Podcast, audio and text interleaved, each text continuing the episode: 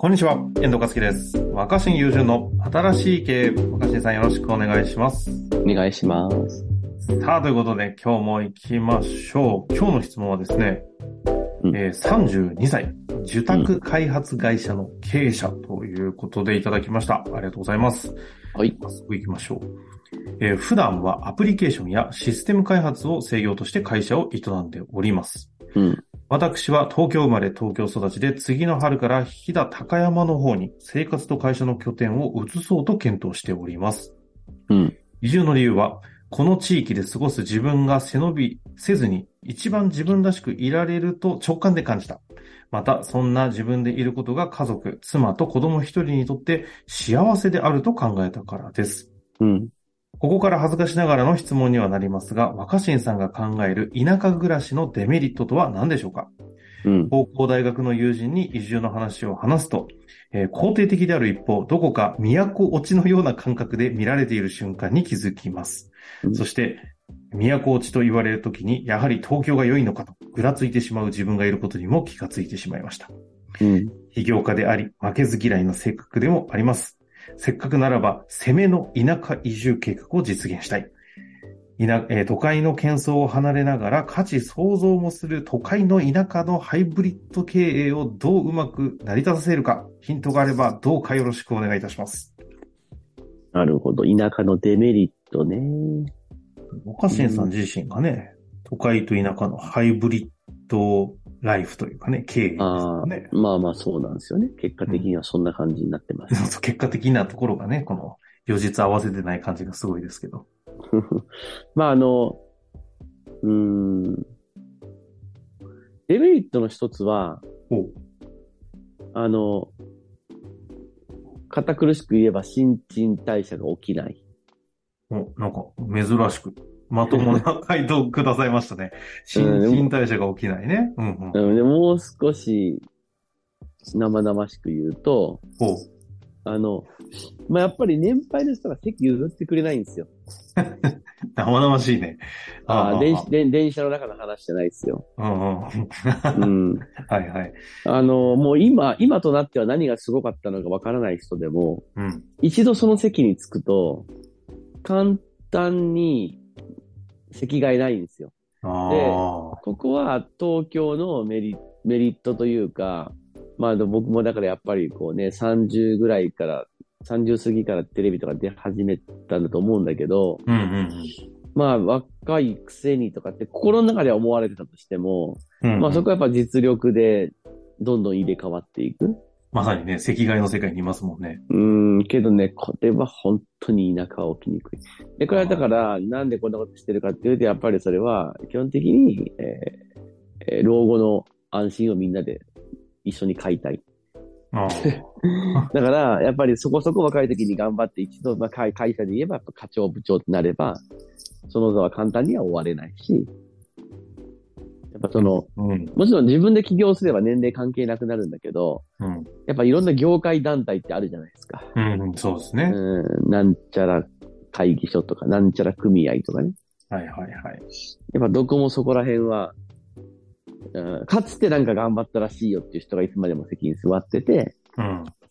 もう今何がどう、何がどういう能力あるのかわかんなくても、まあそういう人たちのお伺いを立てなきゃいけない。で、過去の栄光でそういうところに居座ってる人が多いから、はいはいはい。感覚は古いよね。だからやっぱそれに OK してもらわなきゃいけないっていうのはあると思う。だけど、みんな文句言わないんです、これに。ここに住む方々は、そこに従ってる。うん、っていうかまあまあ、そこにまあ集まってくる田舎の中堅若手の人もね、あんまり文句言わないんですよ、その、うん年配の人が椅子に座り続けられるっていうシステムについて。うんうんうん。なんでだと思いますか？え？でも、自分がそこに座りたいからって話だけじゃなさそうですよね。いやいや、でもやっぱりね、自分もいで年を取るからですよ。ああ。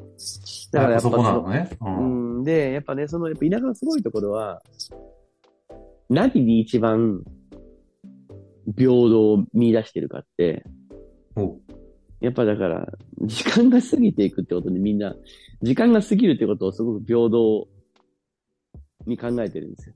何を、何に平等を見出してるかね。うん。でも僕ら平平等を大あ平等を大事にしてるじゃん。みんな平等でありたい、平等がいいとか言うじゃん。うん。実際問題いろいろ不平等なんだけどさ、じゃん、いろんなことをですね、いろんな生まれながらのいろんな思い通りにならない不平等や、うんそういう煩わしいものを不自由、不自由っていうか不公平さを排除していくと、最最後に何が残るかっていうと、あの、同じように年を取っていくことだけが平等なんだと思う。僕らは本当に平等に年だけ取るじゃん。うん。うん。うん。すべての人に年を取るっていうチャンスが与えられてる。まあ確かにそういう意味ではね、平等というかね、公平性ありますもんね。うん。で、そこに、だから、若い時にその、実績を持って一度その席、そこそこのね、タイミングで席の、席につけると、やっぱりその、長年やってるんだから、ね。長い期間これをやってきた人なんだからっていうことは何よりも大きな信頼になる。でそれが簡単に覆られる。なぜかというと、どんなに他に優秀な若い人が出てきても、まだ、まだ所詮数年じゃない。うん。うんうんまあ、これが、まあ、田舎のデメリットというか、僕は実態だなと思ってすごくね、帰るたんびに思うんですよ。帰るたんびに思うんです。当然、企業も行政も、いろんな業界団体も、まあ、地方のテレビメディアの椅子のなのかもしれませんけど、あらゆるところにそれがもうってことですか？ものものすごく感じます。あものすごく感じる。今、今ちょっとずつ、例えば若い市長が出てきたとかね、あ。はいはいあったはい。としても、基本的にはものすごいこういう感じ。だから逆、でも、裏を返すとね、とりあえず長くやりゃいいんですよ。ほうほうほ長くやって、ある程度その分野長くやってれば実績も積み重なっていくし、時間とともにスストックされるじゃないですか。う。はいはいはい。うん。で、まあ、あの、それがもう、評、評価。まあ、時間という信頼がちストックされますもんね。そうなんです、そうなんです。で、一方で、都会に来ると何が起こってるかっていうと、うんまあ実際さ、時間ってさ、と、年、年を取るっていうのは全員平等だけど、多分、時間の感じ方、時間の濃度みたいなものは全然人によって違うと思ってて、うんうんだから同じ1年間を過ごしても人の3倍から5倍ぐらいなんか吸収したり、うん。いますね。物事を生み出す人はいるじゃん。ここで差がつくと思うんだよ、僕は。うん。で、まさにこの差があまり田舎は本当にないっていう感覚なんですね。まあ人間はその差を持ってるけど、その、その部分が評価されにくいってこと。若くしてものすごくそういうね。ものすごくなんか濃密な濃縮された何かをやっても、お前、まだたまたまうまくいっただけで、ただたかが1年だろ、2年だろってなるっていう。そのだけど濃縮されたものの評価がされないかされるかのこの大きな差ね。いや、濃濃度は見られてないもん、田舎であーほとんど確かにねだけど東京は、東京の大都会は濃度が測られるんですよ。濃度がね。うん、だけど、つまり、その、その瞬間、ものすごく若かろうが未熟だろうが出たばっかりだろうが、ものすごく濃ければ、濃い時間の使い方ができてる人だったら、わーってうんまたけ点数出せるし、うんそれを社社会もまあ認めるっていうか、だからあなた長い時間やってるだけで別にもうそんなに濃くないじゃんってなると、まあ、そろそろ席譲ってくださいね。ゆ席を奪われた人も、もうそんな文句言っても、負け惜しみ言ってんじゃないよってなりやすい。いや、とはいえ、とはいえ東京にだってそういうとこ残ってるよ、その年功序列的なものは残ってるんだけど、まあ比較的、その、濃密であれば、期間が短くてもうん。評価されやすい。だからまあ、多分その、か、かけた時間かける濃度で評価してもらえると思うんだよね。でも、あの、田舎の場合は濃度は全員1で、ほぼ1で計算される。なるほどね。そあ、だから平等なんですね、そこは。え、ちなみにさ、うんそういう意味で言うとさ、の濃度で評価される東京で評価されて、うん。濃度で評価されない時間という長さで評価される田舎でも評価されてるのは、んそ、そこを抑えてんの？ってことですか？